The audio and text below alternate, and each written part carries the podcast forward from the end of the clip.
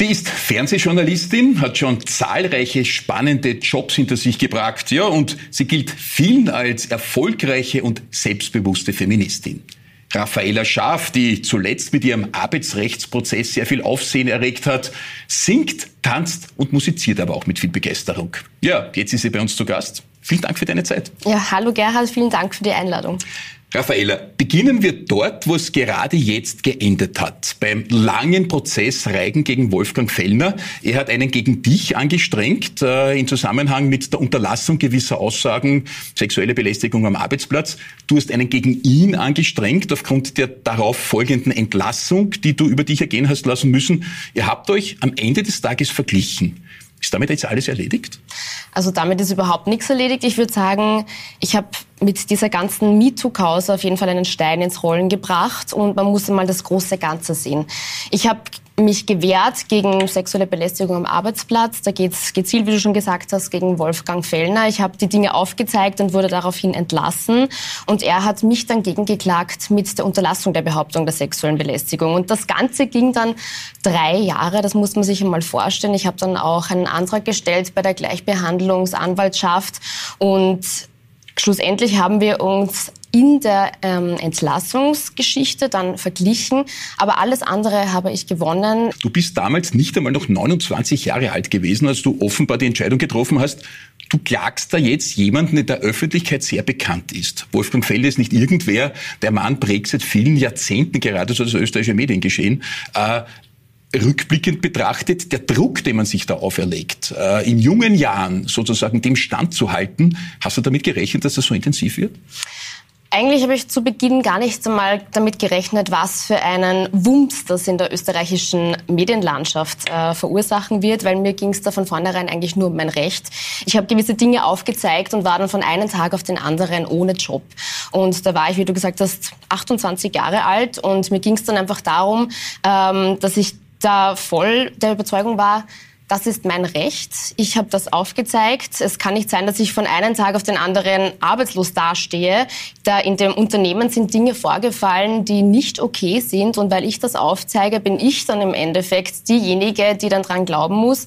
Und da war es für mich eigentlich nur klar, das zeige ich jetzt auf. Ich gehe da vor Gericht und ich ziehe das durch bis zum bitteren Ende. Und das habe ich jetzt auch durchgezogen, drei Jahre. Und ich glaube, das ist einfach so eine Geschichte von mir, dass ich einfach die Person für sowas bin. Ich bin einfach mutig und ich traue mich auch solche Dinge. Mut gehört tatsächlich dazu, noch dazu in sehr jungen Jahren. Aber das wäre auch für einen 50-Jährigen noch sehr mutig. Der Mann ist ja weithin bekannt und äh, Verfahren wie diese hat es in Österreich wenig gegeben. Man kennt internationale Vorbilder. Man kennt auch Verfahren, die dann gescheitert sind. Ein sehr prominentes, ganz aktuell aus der amerikanischen High Society sozusagen. Äh, rückblickend, der Vorwurf der sexuellen Belästigung konnte nicht bewiesen werden. Definitiv. Vor Gericht war ihr beide gleich glaubwürdig. Ähm, mehr oder weniger glaubwürdig sozusagen.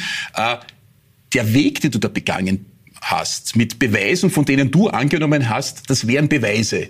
Es war aber letztlich kein Beweis. Es war ein Vergleich. Würdest du Frauen in einer ähnlichen Situation trotzdem raten, diesen beschwerlichen Weg zu gehen? Auf jeden Fall. Also ich denke mir, man muss, wenn man als Frau sexuell belästigt wird, ganz egal, ob das jetzt am Arbeitsplatz ist oder so im Privaten, man muss das aufzeigen. Das Problem, denke ich mir, ist immer noch, dass wir Frauen diese gewissen ähm, Dinge im Kopf haben, wie diese Täter-Opfer-Umkehr. Uns wird, wird immer gesagt, wenn uns etwas passiert, sind wir als Frauen schuld. Wie hast du denn ausgesehen? Hast du den Mann Avancen gemacht? Hast du irgendwie dich komisch verhalten? Und wenn du dann, wenn dir als Frau etwas passiert und du gehst zur Polizei, dann heißt das immer, du bist schuld, der Täter kommt mehr oder weniger dann davon. Und ich glaube, diese Täter-Opfer-Umkehr, die hier noch immer stattfindet im 21. Jahrhundert, ist uns in den Köpfen noch immer so verankert, dass wir uns gewisse Dinge nicht aufzeigen trauen. Und ich finde es wirklich sehr wichtig, dass jeder und jede, dem irgend so etwas Schlimmes passiert, hier aufsteht und sagt, das ist mein Recht und ich möchte irgendwie dagegen vorgehen. Da war viel Druck da. Du warst in Talksendungen zu Gast, äh, in bundesweiten Medien sozusagen. Also das war schon äh, quasi die große Medienwelt, die da für dich plötzlich als Beteiligte, also nicht äh, an der Position des fragestellenden Reporters, der ich jetzt gerade bin, sondern du warst ja selbst in meiner Rolle, du bist es immer noch, und plötzlich warst aber du du Gegenstand von Berichterstattung. Ist das nicht komisch, wenn man dann am Abend die Zeit im Bild 1 auftritt und man sich plötzlich in einem Prozess wiederfindet, wo man selber Gegenstand der Berichterstattung ist? Ja, es ist schon sehr komisch gewesen. Also ich bin dann zu Hause auf der Couch gesessen und habe die ganzen Berichte verfolgt. Auf Twitter ging es wirklich total ab und ich habe mir so gedacht, das ist schon irgendwie krass, weil ich bin ja trotzdem noch die Raffaella Scharf aus Linz, wenn man so möchte. Mhm. Und plötzlich redet die ganze österreichische Medienlandschaft darüber. Ähm, da weit über diese Journalistenbubble hinaus haben dann alle darüber gesprochen, auch in Deutschland. Und das ist schon irgendwie ein sehr merkwürdiges Gefühl. Aber ich glaube schon, dass da auf jeden Fall ein Stein ins Rollen gebracht wurde. Fakt ist, euer Spruch war einer, wo keiner dem anderen bewiesen hat, dass der andere im Unrecht war. Das war ein richterlicher Beschluss sozusagen und letztlich äh, das Verfahren mit einem Vergleich geendet beendet. Wie die anderen Verfahren ausgehen, wird man sehen. Da ist ja noch vieles im Laufen. Ja, du bist nun Role Model geworden. Quasi stehst da als jemand, der immer noch in sehr jungen Jahren für viele als Role Model für Feminismus, für selbstbewusstes Auftreten, für ich traue mich etwas gilt. Äh, da wird man ja immer wieder, möglicherweise auch bei Jobs, um die man sich bewirbt, mit so einer Rolle konfrontiert. Da geht es dann vielleicht gar nicht mehr um den Inhalt, äh, der du als Journalistin ja auch wiedergibst, sondern, ui, das ist die Raffaella Schaf, wollen wir das fördern oder wollen wir das eher verhindern? Also das steht möglicherweise jetzt auch zwischen dir und äh, gewissen Tätigkeiten. Welche Erfahrungen hast du denn da gemacht? Ich glaube, das Schlimme an dieser ganzen Sache, und vielleicht ist es auch ein bisschen ein Skandal, wenn man so möchte, war, dass in meiner ganzen Causa 2019 anscheinend schon viele Medien in Österreich darüber Bescheid gewusst haben und sich aber keiner getraut hat, etwas hier aufzuzeigen. Also ich war die Erste, die hier wirklich an die Front gegangen ist und hier gesagt hat, ich kämpfe jetzt hier für etwas Großes.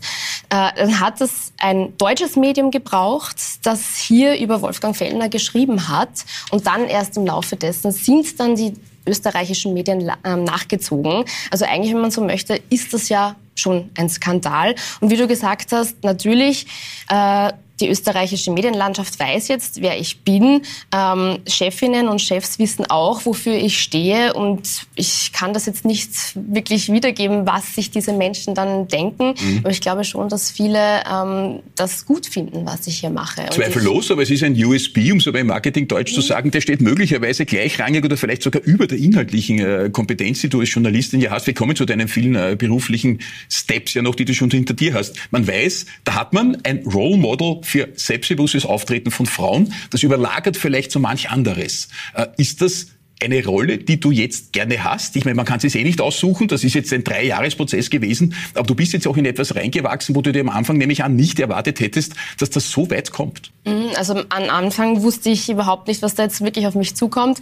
Ähm, ich nehme natürlich gerne diese Rolle an. Also ich bin, so wie du sagst, vielleicht für manche irgendwie eine Heldin oder manche schauen auch zu mir auf. Ich habe im Laufe dieser ganzen Causa sehr viele Nachrichten von Frauen und auch von Männern bekommen, ähm, die mir gedankt haben, dass ich das hier aufgezeigt habe, die mir auch ihre Geschehnisse geschildert haben, die mich gefragt haben um meinen Rat, die mich gefragt haben um, um meine Hilfe auch teilweise. Und ähm, ja, ich nehme das natürlich gerne an. Ich bin gerne für diese Frauen auch irgendwie da. Ich möchte denen natürlich auch gerne helfen, was natürlich auch immer schwierig ist als mehr oder weniger dann auch Privatperson.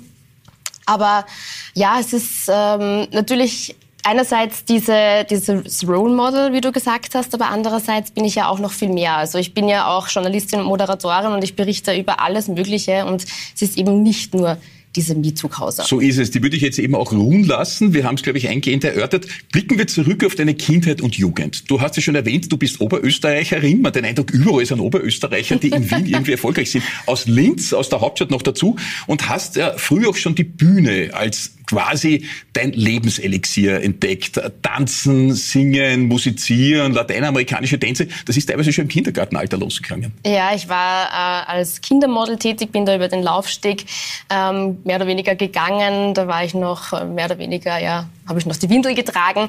Und ähm, glaube, meine Mama hat das, hat das sehr gut irgendwie erkannt, dass das so das Element ist, wo ich total aufgehe und was mir Spaß macht. Und ich habe dann mit drei Jahren schon begonnen zu tanzen, habe dann ähm, lateinamerikanische Tänze begonnen, dann Standardtänze, habe dann auch äh, Abzeichen gewonnen, habe bei sämtlichen Auftritten mitgemacht, bei sämtlichen Competitions, habe dann später weitergemacht mit äh, R&B und mit, äh, mit Hip-Hop und Jazz-Dance, also alles Mögliche jetzt als Erwachsene mache ich ähm, nur mehr so hobbymäßig ähm, Zumba. Es macht mir extrem viel Spaß. Und äh, ja, ich habe auch als Kind ähm, Instrumente angefangen zu lernen, habe dann auch äh, Gesangsunterricht bekommen und das ist eigentlich so mein absolutes Hobby. Also wenn ich jetzt singe und irgendwie dazu tanze, das, da geht irgendwie mein Herz auf und da bin ich absolut in meinem Element und es macht mir so viel Spaß. Großes Freiheitsgefühl. Ja, du hast, und das überrascht doch, wenn man weiß, du stehst jetzt sehr im Leben als Journalistin, eigentlich äh, die Bundesbildungsanstalt für Kindergartenpädagogik absolviert äh, und diesen Beruf äh, mit mehreren Pausen, aber doch in einem Zeitraum von zwei, drei Jahren auch ausgeübt. Du warst quasi in Kindergärten für unsere Kleinsten tätig. Aber eben auch nicht wahnsinnig lang, zwei, drei Jahre. Was waren denn deine Erfahrungen da?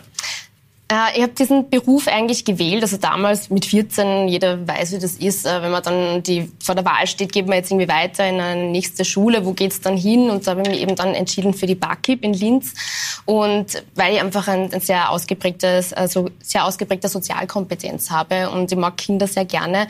Für mich war aber dann während der Schulzeit schon, die eben fünf Jahre dauert, wo man dann später einen Beruf hat mit Matura, war für mich dann schon klar, das ist es jetzt nicht gewesen. Also irgendwie möchte ich mehr aus mir herausholen. Ich möchte in eine Richtung gehen, wo ich Dinge aufdecke, wo ich Dinge erfahren kann, wo ich mit anderen Menschen Interviews führen kann. Und da war es eigentlich für mich klar, äh, ich gehe auf jeden Fall studieren und ich habe mir dann auch für den Weg entschieden, Publizistik in Wien zu studieren.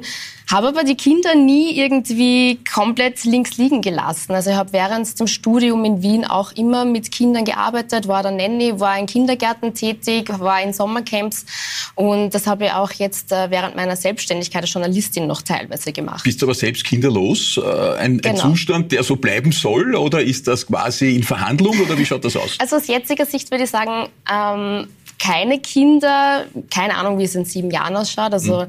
die Option möchte ich mir schon offen halten, aber aus jetziger Sicht eigentlich Karrierefrau. Gut, Karrierefrau. Zeit hast du ja noch, beides unter einen Hut zu bekommen. Aber es waren da schon beachtliche Schritte in der Medienwelt eben auch bei dir. Das Studium hat dir den Einblick in eine Branche eröffnet, äh, wo du gekommen bist, um zu bleiben quasi. Äh, etwa High Society, ATV-Format, äh, die ersten, die ersten, die ersten Gehversuche pro 7 Sat 1 in München, der Kroner und Jahr Verlag in Hamburg. Das sind sehr renommierte Unternehmen. Und W24, der Wiener Stadtsender.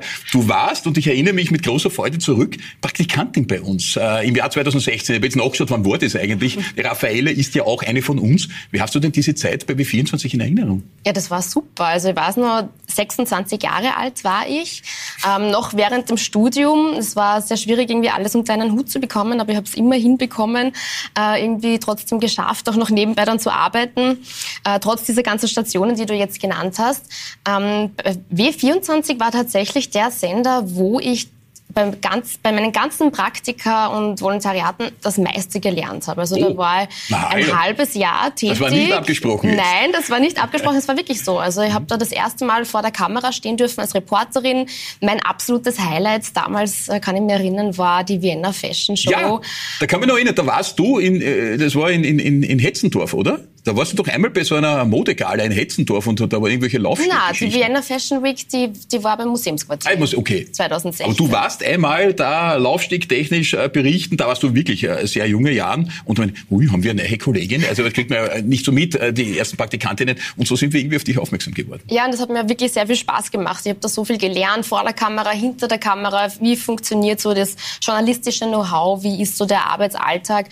Das habe ich hier sehr gut gelernt und bin ja heute auch noch immer als freie Journalistin für euch tätig. So ist es. Äh, oftmals viele Beiträge stammen von dir, manchmal auch als Redakteurin, die die Beiträge macht, da bist du gar nicht im Bild zu sehen, obwohl es ewig schade ist eigentlich. Du warst ja schon vieles im Bild, bist aber jetzt äh, bei anderen äh, Wettbewerbern, würde ich gar nicht sagen, bei anderen Unternehmen äh, eben auch tätig als Freiberuflerin warst einige Zeit bei UE24, aus der Zeit rekrutieren sich ja auch äh, die Prozesse, bist aber jetzt zum Beispiel bei Krone TV tätig. Gemma, dein Gesundheitsmagazin, von dir erfunden, gibt's dort äh, wöchentlich und Interviews für ein Format namens Nachgefragt, das ich selber auch ganz gut kenne. Wir machen das gemeinsam dort. Äh, würdest du sagen, nach gut zehn Jahren in der Branche äh, schon hart und viel Wettbewerb? Wie erlebst du das? Also der Wettbewerb ist schon sehr groß. Also gerade unter den Frauen ich würde jetzt nicht sagen, also man kann die alle in einen Topf werfen, aber es ist schon ein sehr hartes Pflaster.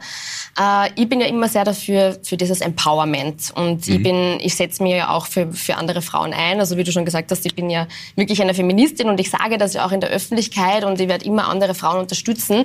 Gleichzeitig erwarte ich mir aber das auch von anderen. Und es ist sehr schwierig in der österreichischen Medienlandschaft, weil natürlich viele Männer gerade in der Führungsetage sitzen. Ähm, ist jetzt nicht unbedingt ein Nachteil, aber es gibt viele Frauen, auch das hat es damals schon in meinem Studium gegeben, die unbedingt ähm, vor der Kamera sein wollen, als mhm. Moderatorinnen. Und mhm. unsere Landschaft, Medienlandschaft ist ja sehr winzig und da ist es natürlich schon schwierig, so einen Job zu ergattern. Und da fahren manche halt schon so eine Ellbogentechnik. Und du bestehst trotzdem, du bist ja auch ein Teil derer, die da vor der Kamera stehen wollen, so wie wir das alle tun. So viel gibt's ja tatsächlich nicht. Äh, ich bin ja auch begeistert vor meinem Job da und mache ihn schon ganz, ganz lang und weiß aber, so viele Möglichkeiten äh, anderswo welche zu tun gibt's jetzt eben auch wieder nicht. Äh, erlebst du Menschen, die an deinem Sessel sägen, an den Formaten, die du magst, dass da quasi schon der Nächste hinten anklopft? Ja. Ja, das würde ich schon sagen, auf jeden Fall. Aber dann muss man immer dahinter bleiben und ja, ja. Äh, immer 110 Prozent geben. Bumm. Und damit lebst du aber auch mit diesem Druck sozusagen jetzt nicht im sicheren Boot zu sitzen. Ja, das auf jeden Fall. Also ich habe ähm, sehr früh gelernt, mir ein, mir ein dickes Fell zuzulegen, gerade in der Medienbranche. Noch dazu als Frau braucht man das unbedingt. Und ich glaube, die ganze Fellner MeToo-Geschichte hat mir das Fell noch ein bisschen dicker gemacht. Und ja, irgendwie wurstel ich mich jetzt so durch. Mhm. Ähm, und ich möchte auch hier bleiben. Und ich möchte natürlich ähm, noch weiter nach oben kommen, die Karriereleiter noch höher klettern. Jetzt hierarchisch betrachtet oder was äh, Auftraggeber betrifft? Na, als, als Journalistin, also als Moderatorin auf jeden mhm. Fall. Na bitte, große Ambitionen, gut, keine Frage. Du hast eindeutig Stärkequalitäten. Ja, Social Media zerstört unser Selbstbild, hast du einmal in einem Interview gesagt. Da, da tauchen überall wunderschöne Bilder aus, äh, faktisch alle hinter Filtern versteckt und in Wirklichkeit versteckt sich hinter diesen Bildern Einsamkeit und Traurigkeit. Empfindest du das so? Hörst du das auch unter Freundinnen, Kolleginnen, dass das alles eine einzige Fake-Blase ist? Es ist eine einzige Fake-Welt, wenn man so möchte. Wenn man sich ein bisschen mit Social Media auseinandersetzt und da auch immer wieder unterwegs ist, so wie ich das ja mache und irgendwie muss ich ja mehr oder weniger mitspielen und, und da dabei sein, dass man irgendwie präsent ist. Und ich mache das ja eigentlich auch gerne, aber wenn man sich tagtäglich mehrere Stunden damit beschäftigt, dann merkt man so, boah, es ist echt anstrengend. Vor allem sieht man immer irgendwelche Menschen, die natürlich, wie du schon gesagt hast, immer top aussehen. Die verwenden 100 Filter für irgendein Bild, für irgendein Video und, und haben die schönsten Gesichter und die schönsten Haare und die Top-Figur und die Figur, die uns eigentlich die Gesellschaft vorgibt, die man haben muss, gerade als Frau. Und dann ist der Druck irgendwie noch größer. Und dann entsteht, wenn man das sieht, so ein Gefühl von FOMO, also Fear of Missing Out, dass man irgendwas währenddessen halt, äh, an, an, dass das Leben an einem vorbeizieht. Und ich denke mir dann, ich sitze auf der Couch in meinem Jogger, meine Haare irgendwie ungeschminkt und alles ist irgendwie wurscht. Und dann sehe ich, ja, der reist wieder dorthin und die ist auf dieser Gala und die moderiert das und das Leben ist High Life. Und dann denkt man sich, mein Leben ist irgendwie total langweilig. Ist das so? Ist das jetzt etwas, was du quasi nur dir denkst, dass das so sein kann? Oder trifft dich das selbst auch als jemand, der sogar weiß, wie diese Geschichten entstehen? Wir haben ja auch viele gemeinsame Bekannte, die wir kennen in unserer Branche und wir wissen auch, wo die gerade sind und dann schaut man sich diese Fotos an und ich entdecke mich natürlich auch dabei bei Instagram mal zu denken, wow, was mache ich da überhaupt nur daheim? Äh, die anderen haben es alle cool. Äh, es verfliegt aber sehr schnell wieder, muss ich ganz offen sagen, weil man ja weiß, wie das alles funktioniert. Ist das bei dir nachhaltig verankert? Vielleicht ist es aber auch so, dass andere sich das umgekehrt auch denken, weil ich natürlich auch Sachen poste und die sich dann denken, boah, die Raphael hat ein tolles Leben, boah, die hat viele Aufträge, die ist nur unterwegs, die ist immer im Urlaub.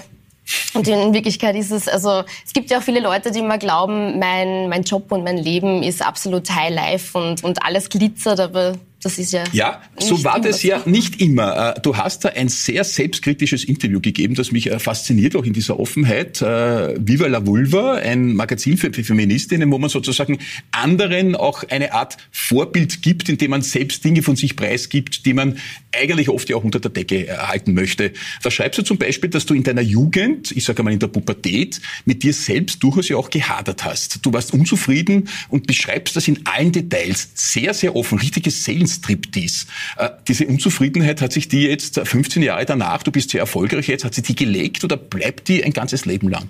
Ich glaube, wenn man im Fernsehen, also fürs Fernsehen tätig ist, vor der Kamera steht und sich das dann immer wieder ansieht, die eigenen Interviews, die man führt, dann ist man schon selbstkritisch. Und ich bin auch sehr selbstkritisch. Und natürlich ist das nicht verflogen. Ähm, ich war immer schon sehr selbstkritisch. Wie du gesagt hast, ich habe viele Dinge an mir irgendwie nicht akzeptiert. Das ist heute ein bisschen besser. Aber trotzdem gibt es immer ein paar Sachen, wo man sich in den Spiegel schaut und sich denkt, boah, okay, vielleicht sollte ich das noch ändern. Vielleicht möchte ich das noch und das noch und das noch.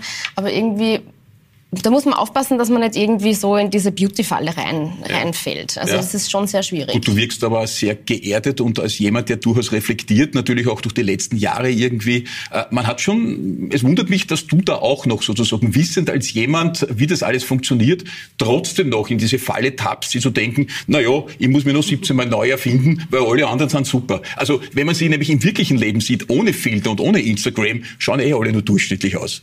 Ja, also erfinden muss ich mir jetzt auf jeden Fall nicht. Ich habe jetzt war jetzt gerade drei Tage in den Bergen und habe da ähm, mein Handy komplett zur Seite gelegt und dann habe ich gestern ein einziges ähm, eine einzige Story gepostet, wo ich auch komplett nackt im Gesicht war, wo ich ganz anders ausgeschaut habe als jetzt natürlich und ich denke mal, okay, aber so ist es halt. Also mhm. ich möchte ja auch, dass den anderen ähm, Frauen auch zeigen und vor allem auch jungen Mädels, dass eben Instagram und generell Social Media einfach fake ist. Und wenn wir in der Früh aufwachen, dann schauen wir halt alle nicht so aus, wie wenn wir uns am, am Abend dann abschminken. Aber unsere Seele ist bunt und positiv und motiviert natürlich. Äh, Raffaella, wir bitten unsere prominenten Gästinnen und Gäste ja immer auch äh, ein Ding des Lebens mitzubringen. Äh, deines äh, darf ich dir jetzt vom Finger nehmen. Äh, nicht um dich um den Finger zu wickeln, sondern um es eben herzuzeigen. Äh, ein Ding des Lebens, von dem du uns jetzt einmal genau erklären musst, Wieso ist es ausgerechnet dieser Ring? Ich schenke mir immer zum Geburtstag selbst etwas. Und diesen Ring habe ich mir zu meinem 23. Geburtstag gekauft. Und zwar in Wien. Da war ich noch nicht ähm, so lange hier. Da habe ich mir erst einmal so das, Standbein irgendwie ähm, machen müssen hier. Und dann habe ich mir diesen Ring gekauft und der hat mich irgendwie sehr glücklich gemacht. Und seitdem trage ich den beinahe täglich.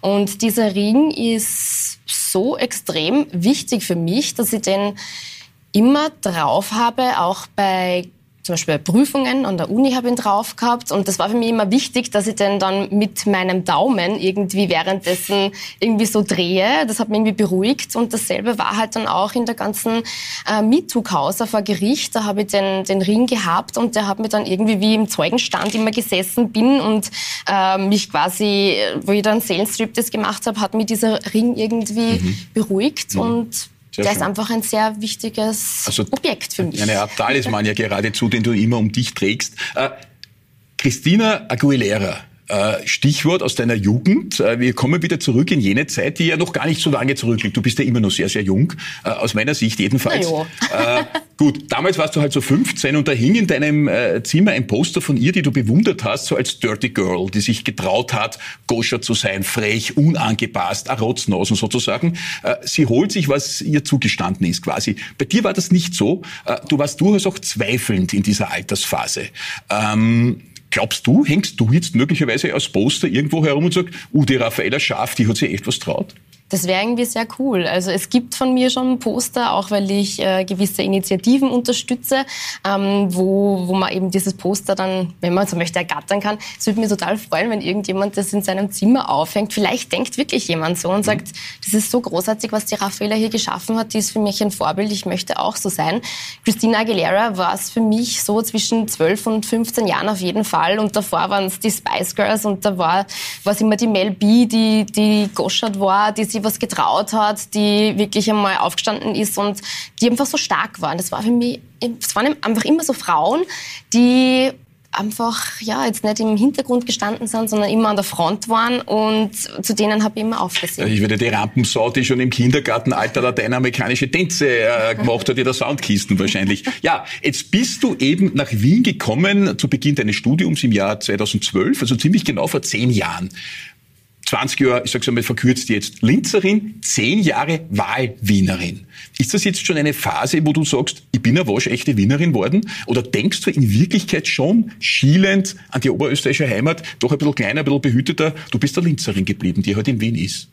Im Herzen werde ich immer die Linzerin sein. Und ich spreche auch eigentlich immer überall hinter der Kamera total Mundart, egal mit, mit wem. Und das werde ich ja niemals ablegen, weil das einfach ich bin. Das macht mir halt aus.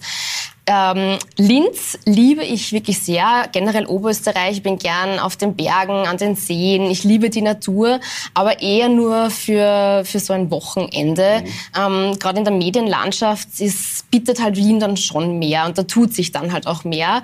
Ich bin wirklich sehr gerne in Wien. Ich habe hier meinen Freundeskreis ähm, und Wien bietet auch kulturell so viel und da halte ich mich halt auch sehr gerne dann auf. Das heißt, du bist gekommen, um zu bleiben und es gibt jetzt keine Tendenz wieder zurück in die Heimat. Mal schauen mal schauen, was, was die Jahre so bringen, was die Zukunft so bringt. Das kann man ja nie sagen. Also ich wäre schon bereit, wenn jetzt irgendwo ein toller Job irgendwie daherkommt, dass ich sage, okay, Reisebereitschaft 100 Prozent ist auf jeden Fall gegeben. Mal schauen, was die Zukunft Also eine bringt. moderne, unabhängige, spannende Frau blickt nach vorn. In zehn Jahren, da bist du immer noch jung. Ich sage einmal 40 plus minus.